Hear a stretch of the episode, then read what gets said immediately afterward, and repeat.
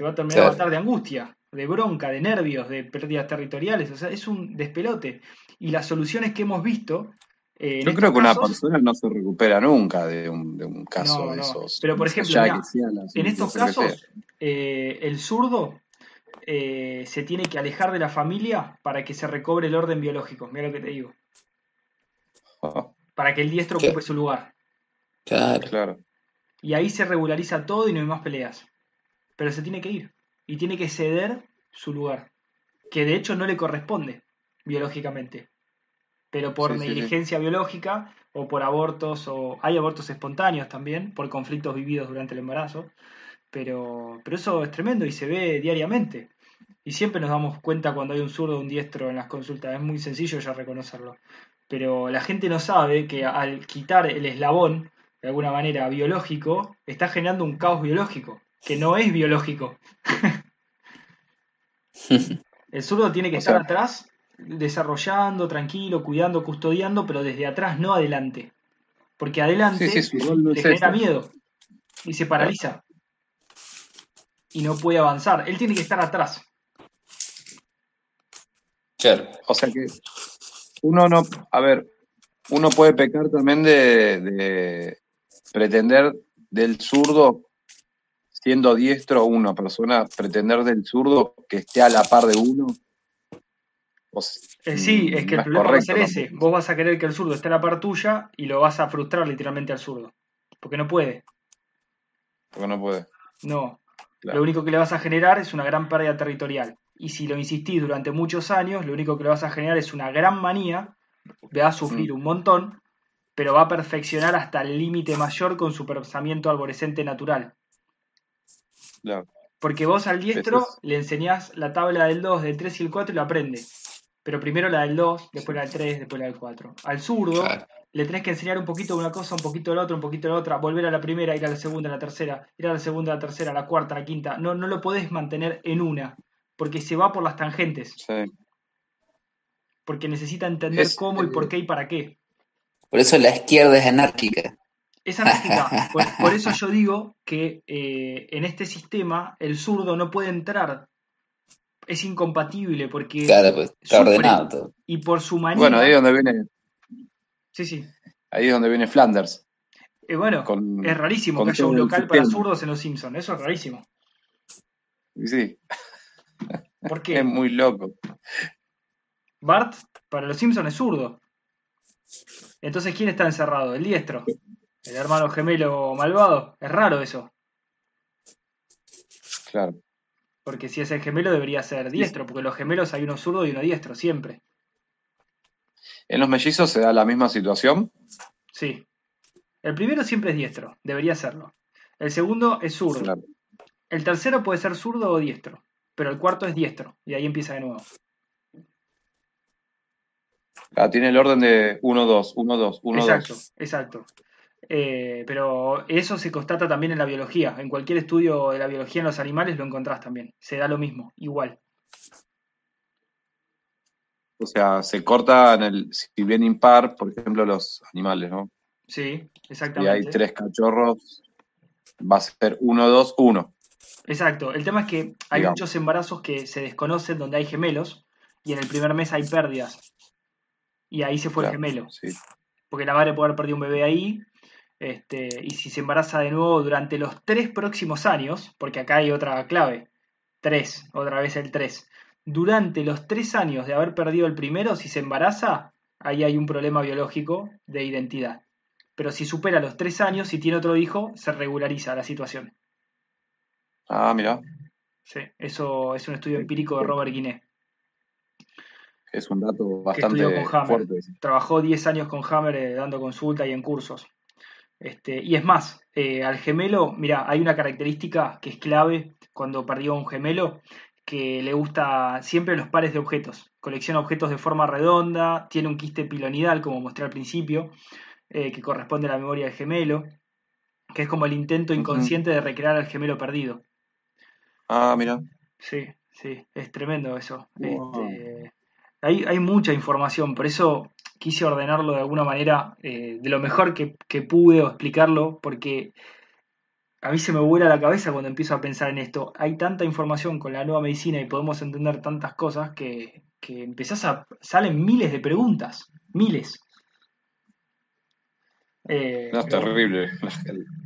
Pero bueno. cosas que, hablamos a través también del, de la cantidad de años de vida que uno puede teniendo toda esta información, digamos, ¿no? Usarla a favor de uno. Es que esa es la idea. Que podamos entre todos ayudarnos y cooperar para entender, porque vos al zurdo no le podés pretender lo mismo que al diestro, a la zurda lo mismo que la diestra, y así. Sí, encima ya el sistema de por sí se encarga de opacar al zurdo, digamos, ocultarlo. Entonces, por un lado el sistema te exige, porque exige a todos por igual. Entonces ahí es donde viene, me imagino que viene todo el problema de un montón de gente que tiene, como decís vos, los DHS en base a que no llegan a, a las metas a tiempo. ¿Cómo haces? ¿Cómo hacen? No pueden. Y bueno, es que, ¿qué, ocurre? El diestro se deprime con el DHS de pérdida territorial, te devalúan la moneda, esto que lo otro, y se mantiene deprimido, porque está inmerso en un sistema, porque ya la manía la perdió, porque lo adiestraron. El zurdo se vuelve maníaco y lo tienen que internar. Y tiene problemas psicológicos, eh, y va al manicomio y le dan sedantes, y ahí lo drogan. Porque la manía no la puede frenar. Porque tiene que resolver su problema. ¿Y cuál es su problema? El sistema. El zurdo no puede, ponele, eh, todos conocemos a Henry Ford, el que hizo la cadena eh, continua donde automatizaba los sistemas, ¿no? Era zurdo. ¿Y por qué? Porque el zurdo no quiere repetir, no puede repetir.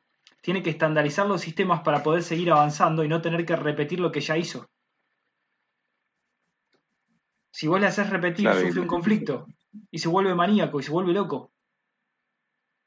Eh, entonces encontrás a esos grandes pensadores que lo único que tratan de hacer es de no sufrir, no es de, no es de ser mejor, Es de poder seguir avanzando en lo que están pensando y para eso estandarizan, porque si no pierden tiempo. Claro. Sí, es una resolución. Es una solución de conflicto. Es una solución de conflicto para perder la manía. ¿Por qué? Porque ya recayeron un montón de meses en la depresión y ya al perder la depresión y como la estrategia de la biología para no morirse de una embolia pulmonar, por la cantidad de úlceras que tuvo en las venas coronarias, genera la constelación cerebral o de alguna manera y después empieza a balancear las arterias coronarias con las venas coronarias. Entonces juega la depresión con la manía y depende de dónde se acentúe más el foco de Hammer va a estar maníaco o depresivo. Lo mismo le puede pasar al diestro, en un estado maníaco depresivo también puede estarlo. Pero lo que estamos diciendo es que eh, ante un primer DHS, el zurdo se vuelve maníaco, o sea, se vuelve como el alfa, y el alfa se vuelve como el zurdo. Se deprime. Claro. Si vos conocés este sistema, podés elaborar uno para controlarlos. Podés hacer que todos sean diestros, lastimarlos, golpearlos, sodomizarlos o adiestrarlos y deprimirlos y al que es zurdo, decir que es el demonio y que, está mal y que tiene que ser diestro, deprimirlo, volverlo maníaco, volverlo loco e internarlo. Sodomizarlo. ¿Tiene algo que ver la, esa palabra, Sodoma? Y, ¿sabes qué? No sé, pero, pero me suena. Sí, por eso te digo, pues, Sod, viste, por ahí tenga alguna rama más atrás.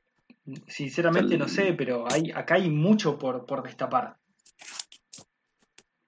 Demasiado. Empezás a buscar y todas las referencias que vos tenés de Hollywood son zurdas. Tom Cruise, Brad Pitt, Jennifer, todos. ¿Cómo puede ser así? Me están diciendo que son el 10% los zurdos. Y todos mis referentes, qué casualidad, justo son zurdos. Evidentemente no. Evidentemente no. Son y mitad. No sé. Mitad. 50 y 50 debería ser, digamos. Y para mí deben ser 25-25, 25-25. 25-25, 25-25. Para mí sería coherente. Sí, sí. Porque el 4 en la numerología eh, asienta los conocimientos, las estructuras. Y necesitas las cuatro partes. Los cuatro elementos. Como los cuatro elementos, las cuatro esquinas del mundo. Las cuatro esquinas. Los cuatro puntos, los cuatro puntos cardinales, ¿no? Supuestamente. Bueno, los cuatro puntos cardinales. Tal cual. Lo podemos decir de esa manera. También. Se reparte. Oh, acá es cuando empezás a, a teorizar un montón de cosas y te vas. Es terrible. Empezás a pensar y todo termina encima teniendo conexión una cosa con la otra, la otra con la otra, la otra con la otra. Pero decís, Mira, y empecé a buscar, y, con el tema de Tartaria, encontré que en España los molinos gigantes, que quedan muy pocos, se han destruido, están hechos al revés de los que conocemos, están hechos como para zurdos. Y, y, los han demolido porque la mayoría de los diestros se rompían las manos cuando los querían usar. Entonces los dieron vuelta. Ah. Una cosa muy rara, pero son gigantes los molinos. De hecho, lo pueden buscar la nota, justo hoy la leí, me, sorprendí, no, era demasiado ya, no me daba la cabeza para unir todo. Pero dije, sí, yo me quedé medio no entendía nada. Y gigantes. Me quedé medio con lo de Tartaria a medio, a medio camino también, porque es como que arrancaron muy rápido con. Pero lo que sí intenté buscar algo de info en la net y no encuentro nada, es muy, muy, muy restringido el acceso a lo que hay de Tartaria o lo que sea tartárico, me parece. Mira, acá Pablito Salvino dice los cuatro jinetes del apocalipsis. También, mira, cuatro. Sí, que son los, los cuatro jinetes del apocalipsis, si te lo pones a analizar, serían, veo yo, yo mucha Biblia no tengo encima, pero lo veo, lo interpreto como, a ver, sabiendo más o menos los conocimientos que tengo ahora, cuatro mensajeros de la verdad, lo vería yo. Y claro, de los que destapan el velo. Exactamente. Eh, cuatro, vientos que vienen a levantar, viste, toda esa, esa máscara de mentira. Puede que sea así. La palabra Sodoma la estaba buscando mientras ustedes hablaban, no sé si me escuchan. Sí, sí. Sí, igual me imaginé que ibas a hacer eso. Básicamente significa incinerar. Mira. Mira. Y sí, porque de hecho Sodoma y Gomorra fue que supuestamente cayó fuego y azufre del cielo. De hecho hay un sector donde se encuentra ese azufre con un 92% de azufre en una roca común. O sea, si uno se acerca a ese lugar, que es eh, de acceso restringido casi, puedes tomar un muestreo y tienen hasta el 92%. Creo que hay un, recuerdo, un, creo que era un pastor, un líder había ido y, y trajo una de esas y le habían hecho la muestra y tenía un 92%. Pero más allá de eso, eso es anecdótico, significa incinerar. Respecto a los jinetes, eh, hay algo que hay que entender es que un ángel, ¿no? Como uno lo entiende esa visión, tipo angelado, así, no, eh, ángel significa mensajero en realidad. Es decir, Gastón Vargas puede ser un ángel tranquilamente. Porque la gente cree que un ángel es un tipo alado y wow. No, no, no, es un mensajero. Eso significa. Malaj es un mensajero. Eh, Eso me la acuerdo. ¿no? Que te los mostraban. ¿Cómo? En Constantine demostraban que estaban en, este, en Constantine, la de Keanu Reeves, la película. Otro sí. Keanu Reeves. ¿También? Opa. Sí, Jim Carrey. Jim Carrey también. También. A mí me llama la atención que todos los masones son zurdos. Pero bueno. Para mí que son masón, Gastón.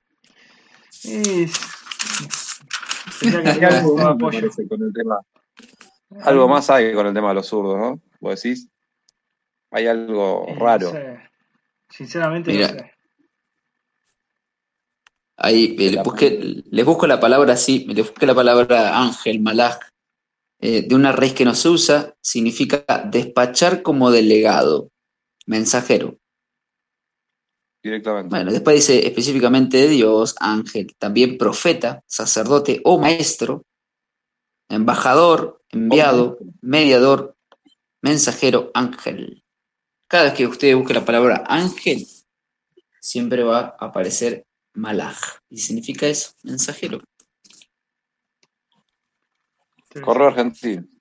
Claro, mensajero, enviado, mediador, Sí. eh, embajador, maestro. Cada vez que nosotros, cada vez que uno dice maestro, como cuando, como dice Iru Landucci, estamos Claro. diciendo ángel, loco. Sí, que Iru, bueno, lo usa, es como una, Ah, una sí. muletilla argentina que se usó mucho en los 90, de maestro, maestro, Sí, en la sí, sí, época sí. de, de Olmedo, por eso se usaba mucho. No A mí me llama la. Ah, atención eh, lo, lo castigados que son los zurdos y, y tiene que haber un porqué, porque yo me imagino que si vos querés generar de alguna manera eh, un adoctrinamiento y un sistema en el cual alguien no incluyas, el objetivo es alejarlos, está claro, pero la pregunta es por qué. Y obviamente cuando Ey. vos querés desplazar algo es por miedo, porque si no, no lo desplazás. Claro, vos fíjate que eh, eh, a qué apunta a ser el diestro, básicamente. Un líder. ¿Y qué es un líder? Un competidor. Y Darwin, es decir, que era el, era el competidor, o sea, el más fuerte, ¿verdad? Era la competencia del capitalismo salvaje, para que se entienda o no. Sí. Puede ser, puede ser también esa visión. Va, se me viene esa- eso a la cabeza. Si a nosotros nos enseñaron, por lo menos en la escuela, o a los que estudian, hay mucha gente todavía que cree en Darwin, eh, aquel del más fuerte es el que gobierna, y eso es un tipo diestro, ¿no? Es aquel que tiene que liderar, y, fíjate en National Geographic siempre el alfa, y nunca se habla de los que están ahí, se habla así nomás. Entonces nos, nos venden la competencia para que nos matemos entre nosotros, siendo que, vuelvo a repetir, ¿no? El zurdo es una mano abierta, ancho, anchuroso, cargo, compañía, da compañía al zurdo, conducto, cuidado, una disposición, tiene un, tiene un orden, una frontera, garra, fuerza, generosidad, es generoso. Bueno, ahí un Eh, punto. dice, Ah, perdón, Dani, te freno un segundo. sí, que sí. Fermín Moriano lo decía. Eh, si, ¿Por qué eh, no están los zurdos gobernando si los, gober- si los zurdos no compiten por el territorio? Decía, si un zurdo es este, gobernante, ahora, pero ahora sabemos otras cosas, ¿no? Pero decía, un zurdo no compite por el territorio. Sin embargo, acá eh, una de las palabras era territorio, ¿te acordás? Sí, sí, sí, por eso hay cosas raras, hay cosas raras. Qué raro. Servicio, dice acá. Es servicial, claramente. Es decir, eh, todo lo, es decir, eliminar ah, para mí toda esa parte eh, humana es para que te, te autodestruyas. Sí, pero obviamente para los, eh, para la base de la pirámide, claramente, ¿no? Para la altura de la pirámide. Es que, mira, eh, el modelo de, de los hombres aplica siempre. En los alfas eh, no dan órdenes a los demás lobos, por ejemplo. No, los alfas no tienen que dar órdenes, simplemente tienen eh, como más poder y libertad de elegir dónde quieren ir y qué es lo que quieren hacer. El resto de la manada lo sigue. Eso es biológico. No, no tienen que forzar nada. Establecen límites territoriales donde la aparición de otro macho en el territorio deriva siempre en una pelea. Y eso se verifica también en un cuadro con perros, con gatos, donde el diestro siempre muestra una superioridad sobre el zurdo. Eso es biológico, eso no, no, no estamos eh, haciendo hipótesis, eso es así. El diestro vigila el territorio, come primero y los demás esperan su turno. Es como una tendencia natural. El diestro quiere siempre tomar su lugar y el zurdo no sabe cuál es su rol si el diestro no se lo marca y espera obtener una respuesta de los demás. En ese sentido, el zurdo siempre tendrá un problema de identidad, si es el primero de su familia, como decíamos antes, y tratará de asumir el rol vacante del líder, si hubo un aborto, una pérdida y demás, pero no le corresponde a su naturaleza. Cada rol se define en función a los roles de los demás. Entonces eso empieza a generar confusión. Este, y ahí, bueno, eh, cada uno de los gemelos siempre debe asumir su rol, pero cuando falta uno y el primero es diestro, tenemos varios casos, ¿no? Que después por ahí en otro momento los contaré, pero, pero el punto es que el primero es diestro, el segundo es zurdo, El segundo cuida al primero y más o menos le va diciendo, che, no te pases, mirá, porque tiene una percepción más femenina del cerebro, porque tiene una percepción más espacial, eh, una percepción que eh, de alguna manera puede interpretar la vida eh, de una manera más amorosa, lo podemos llamar. Y el diestro va para adelante y no le importa nada, va para adelante, con la manía natural. pero bueno, la, seguimos sosteniendo la misma pregunta, ¿cuál es el objetivo? De hacer un mundo adiestrado y no azurdado. Y para mí, bueno, yo tuve esa visión para ser salvaje, yo decir, para que nos eliminemos entre nosotros. porque si, vos eliminas a los zurdos, nadie pone paz. Claro, exactamente. Nadie pone límite, nadie, nadie le dice, como dijiste vos en el caso de los hijos de Clon, eh, que uno le decía, pará, pará. No, nadie le dice nada, entonces somos todos derechos, o creemos que somos todos derechos, y nos vamos a competir y nos sacamos, bueno, a ver, lo vemos todo el tiempo, eso, ¿no? En la calle. si te pones a pensar, a la vez el zurdo está inmerso en un sufrimiento terrible, porque está en un mundo en donde le cuesta. Donde lo obligan a competir. Por eso apareció, por ejemplo, Jack el Destripador. Un zurdo maníaco que, ahí lo tenés, al lobo lastimado, al zurdo lastimado. Peligrosísimo. Claro, termina siendo peor que un diestro luchador. Es que es un doble alfa. Pero es muy peligroso, porque se termina matando el mismo, prende fuego el edificio, todo. O sea, ah, y ahí, está la respuesta, Gastón. ¿Y cuál es la idea? Y que o sos todo derecho, o si sos zurdo te vas a volver maníaco, entonces vas a ser peor que el diestro, vas a competir peor y vas a destruir todo. Sí. Sí, ahí tenés un ramo que no le importa nada y explota todo.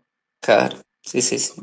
No, pero no, ¿qué Hay, más, hay más preguntas, es una pregunta gigante esa o tenés una mano grande que cosecha zurdos y se lo lleva para su manada, por decirlo así. Ah, no, sí, ellos sí, yo hablo Es que mira, hay algo biológico, eh, no me acuerdo el dato exacto, pero cuando eh, el diestro está eh, como alfa, puede preñar en la biología, no sé, tiro un dato porque no me acuerdo exacto, pero sí me acuerdo la proporción, no sé, 20 hembras por semana.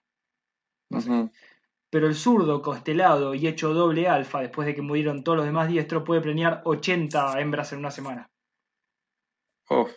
¿Pero por qué? Obviamente porque tiene que sobrevivir la especie.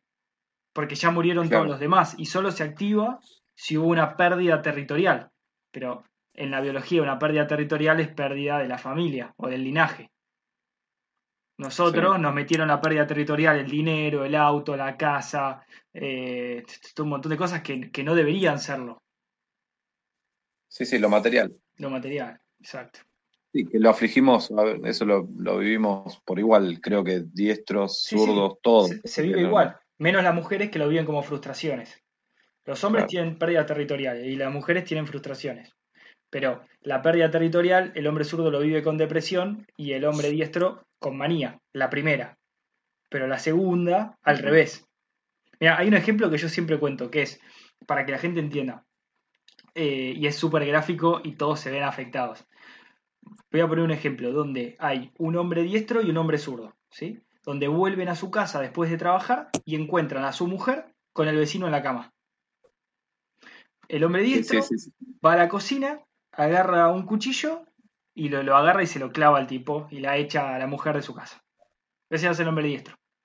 El hombre zurdo, cuando llega, se mete en la habitación y le empieza a pedir explicaciones a la mujer de por qué le hizo eso. Y se pone a llorar.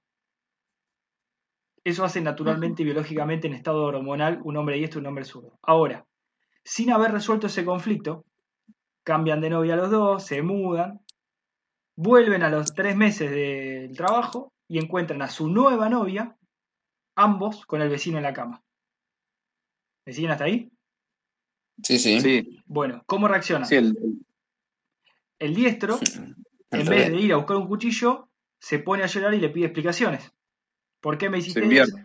Ah, se invierte. Pero ¿cuál es el problema? Y acá viene la reserva de naturaleza. El zurdo no puede morir en la depresión. Entonces va a la cocina y agarra dos cuchillos y mata a la mujer y al marido. ¿Entendés la diferencia? Sí, sí él no puede, no puede haber opción de que él no sobreviva. Pero eso es biológico, no es por, un ego. Porque él tiene que sustentar o proteger a la especie porque ya nadie quedó vivo. Él debería actuar siempre y cuando murieron todos los demás. Vos decís que esos casos donde a veces pasa que, viste, el que Destripador. matan... No, no, no, en la, la tele mismo, que Sí. vos ves un Sí. tipo que encontró a la mujer con, con otro y, la mata, mata a los hijos y se mata. ¿Sí? Esa. Ese es el. Y muere feliz. Que vos decís, qué locura. ¿por qué el chabón mata a todos y se mata después? Sí. Y ese es zurdo. Va- Vas a averiguar y te vas a dar cuenta que, que es zurdo. Y se estaría bueno para investigar si llega a haber alguno reciente, porque como para rascar la olla, pero sí, seguramente es eso lo que pasa, porque es la explicación más lógica que puedes saber, porque otra cosa no, no, no te puedes llegar a imaginar, pero eso- viéndolo del lado de la biología sí le encontrás un porqué. Míralo al revés, con la mujer. Con la mujer pasa al revés. La mujer diestra llega a su casa y encuentra a su marido con la vecina y se deprime, como el hombre zurdo. Sí. Y la mujer zurda llega a su casa y encuentra al marido con la vecina y los caga trompada a los dos. ¿Ya hace eso? En el sí, sí. situación, sin haber resuelto el primero, se invierten los roles y la mujer diestra se vuelve más peligrosa que la mujer zurda. Y le clava dos cuchillos, como el hombre zurdo maníaco. Por eso la mujer Ahora- despechada es muy peligrosa, la diestra. Me, me hiciste pensar, la parte, no sé si la biología tiene una explicación para la parte de los celos o hay algo. ¿Y los celos que qué son? Analicemos. de Si tengo celos de una persona es porque yo tengo miedo de no ser como él. Inseguridad, claro. Es un miedo. Desvalorización, ¿no? Naturalmente, el hombre zurdo y la mujer diestra lo tienen. El hombre Sí. diestro y la mujer zurda no, en estado hormonal normal. Si se desequilibran, Ajá. se invierte. O sea que, a ver, em, la pareja, eh, digamos, hombre, hombre-mujer, es conveniente que sea hombre diestro Bien, y mujer zurda. Este es un punto re importante. ¿Por qué? Porque acá, más que conveniente, conviene entender cómo funcionan. Claro. Sí, La combinación más difícil de hacer funcionar es la tuya, Wally. Un hombre diestro con una mujer zurda. sí, Pero que me, vos sos el pasa. ejemplo de que podés manejarlo, de que pueden aprender y que pueden ceder territorio para no combatir. Sí. Sí, igualmente el que lleva la guía, te digo, soy yo y ella me sigue. Pero Porque se dio Eh, territorio. exactamente, se dio, se dio territorio. Fue sí, voluntario. anterior, a, anterior a eso era una puja de. de- yo también cedí, territorio y bueno, hasta que no. no Bueno, ¿qué suele pasar y- en las parejas cuando hay un hombre diestro y una mujer diestra y la mujer diestra entra en menopausia? Se separan, por lo general. Mirá, ¿Por qué? Porque la mujer diestra, que antes se deprimía con un conflicto y no competía por el territorio, ahora, Ahora con la sí. menopausia pasa a ser una zurda. Y empieza a competir por el territorio. Oh. Y el hombre que no estaba acostumbrado a competir con nadie dentro de su territorio empieza a tener problemas territoriales. Entonces, ¿qué tiene? mirá. Y la Desarrolla mujer, la andropausia. Entonces Sí. cede y se vuelve zurdo de alguna manera. Para no la competir mujer con la zurda, mujer zurda. cuando. Y la mujer zurda cuando entra en menopausia también se invierte. No, se vuelve, se, se vuelve un poquito más dura. Pero, Igual, igual y quiere saber, igual y quiere saber. Quiere prevenir, quiere prevenirse el Wally. en- Pero acá- En unos años, si no me ven, ya saben qué pasa. sí, pero acá lo importante es entender cómo funcionamos para no generarle un conflicto al otro. Entonces esto es muy fácil. Claro. En, el- en la mujer zurda tiene que tener su territorio. El hombre diestro tiene que tener su territorio. El hombre zurdo tiene que tener su territorio, por más de que se deprima. La única que Mm. no necesita su territorio es la diestra, pero la diestra necesita tener orden en su territorio. Puede ser tu Claro. lugar del hombre diestro, pero te lo va a acomodar, te lo va a limpiar, te lo tiene que cuidar, tiene que estar como ella cree que tiene que estar limpio y demás. Si no se frustra. Claro. Por eso es una Hay que combinación. Hay que comer lo que ella dice, etcétera. etcétera. Exactamente, exactamente. Ajá, sí, ya tengo. ¿no? Porque te está cuidando. Exactamente. que es lo que hace la mujer diestra, y es lo mismo que hace el hombre zurdo, te cuida. Exacto. Más allá de que el hombre diestro protege el territorio. Sí, sí, sí, sí. Son dos cosas distintas. Vamos, vamos aprendiendo, vamos aprendiendo. La verdad que estas cosas te, te- te dejan en un contexto con un sabor a, a- a mucho, ¿viste? Y Terrible. Es que esto te permite por lo menos empezar a entender eh, en dónde estás parado. Qué tan lejos Sí, te- de saber. Ya, ya el hecho de la del toparte en, en tu vida con Hammer te, te lleva a eliminar un sinfín de miedos Uf, que te llevan a vivir de otra manera ya directamente. O sea, ya el simple hecho de conectar con el tema del cáncer te cambia la vida radicalmente. Es terrible. ni hablar. Viví sin miedo. Porque ¿cuál era tu miedo? miedo. Tener una enfermedad. Tener un cáncer. Sí. Que no sabes ni cómo se contagia. Después, la otra también es cuando entras al terraplanismo, que Sí. también te das cuenta que también perdés miedos, porque básicamente todo esto lo que te lleva es a un cóctel donde vos perdés miedos por todos lados. Salís del sistema realmente como te ofrecía Orfeo y a través de- de- del, del salir del sistema heliocéntrico vos podés ver lo- los, cuando abrís Chrome, todos los listaditos de va a caer un meteorito, va a chocar un meteorito con la Tierra, va a caer un meteorito, Sí. que son insistentemente cada tres días ahora. Es algo que Otra cosa más. terrible. Sí, bueno, es que de a poquito va viniendo el apocalipsis que nos vienen diciendo, que es que quitar el velo, Claro. apocalipsis, ¿no? Para el que se perdió. Apocalipsis es quitar el velo, bueno, ¿y qué velo? Y bueno, de todo esto que te vienen diciendo que no es. Bueno, ellos traen su, su visión del apocalipsis, que es, la, la- es otra cosa, para la gente que está inmersa en el sistema, ¿no? Claro. Es el fin de todo. Eh,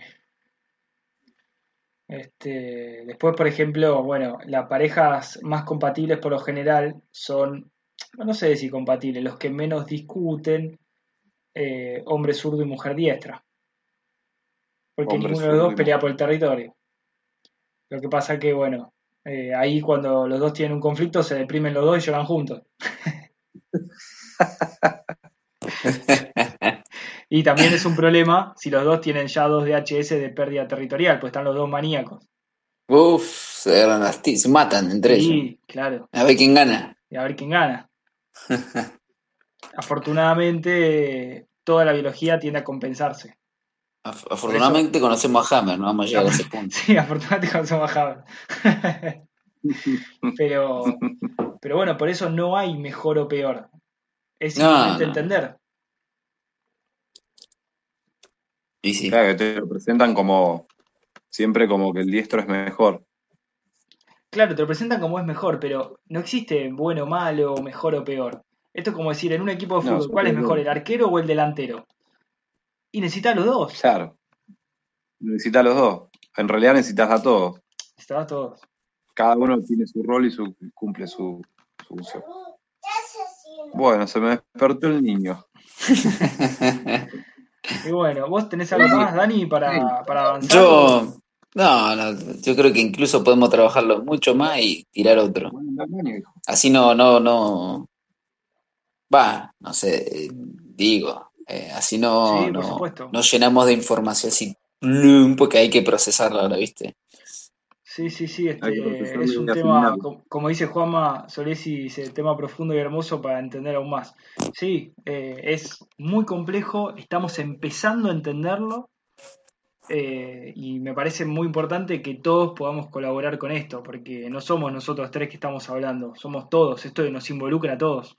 Eh, y por eso yo los invito a todo el que quiera que escriba por mail a wakingproject.com y, y nos diga sus ideas, si encuentran algo más este, y todo lo que se les pueda ocurrir. La verdad que entre todos hacemos, hacemos la... Es una red, como siempre digo. Esto se transformó en una red de información. Y es así. Es así. Básicamente, Iru trajo la red acá al país. Ahí se empezó a. y empezó a unir, sí. Empezó a unir porque es impresionante. Iru fue el primer eslabón de la cadena. Terrible como empezó a crecer después de él. Sí, sí.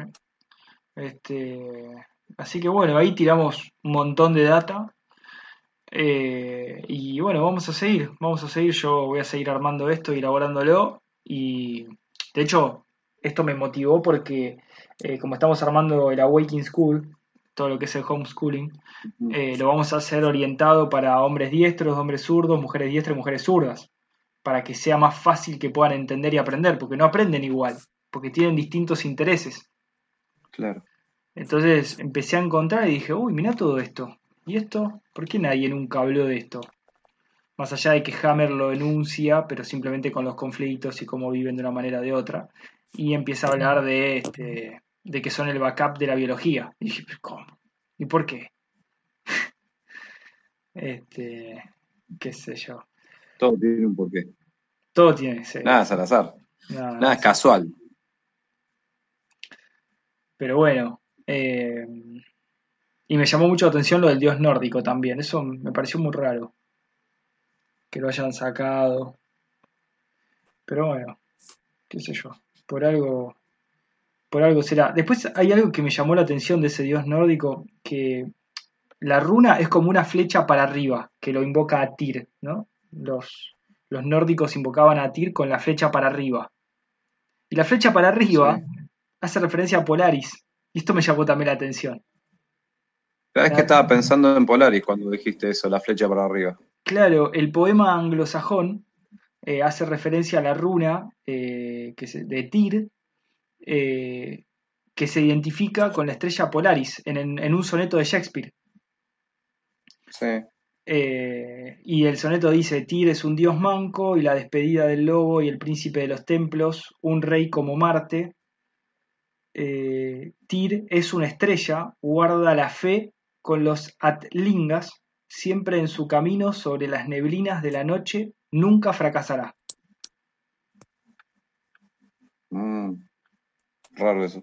Lo dejo ahí picando para el próximo directo. Este, así que bueno, si se quedan un minuto ahí, charlamos dos minutos y saludo a todos los del chat. No sé si quieren decir algo más. Dale. No, yo mando un saludo para todos y gracias por estar ahí escuchando y, y obviamente aportando en el chat porque uno lee y, y está buenísimo. Sí, sí. Lo mismo. Gracias a vos, Gastón. Gracias a vos. Gracias, Dani. Saludos, Wally, ¿eh? Saludos, Dani.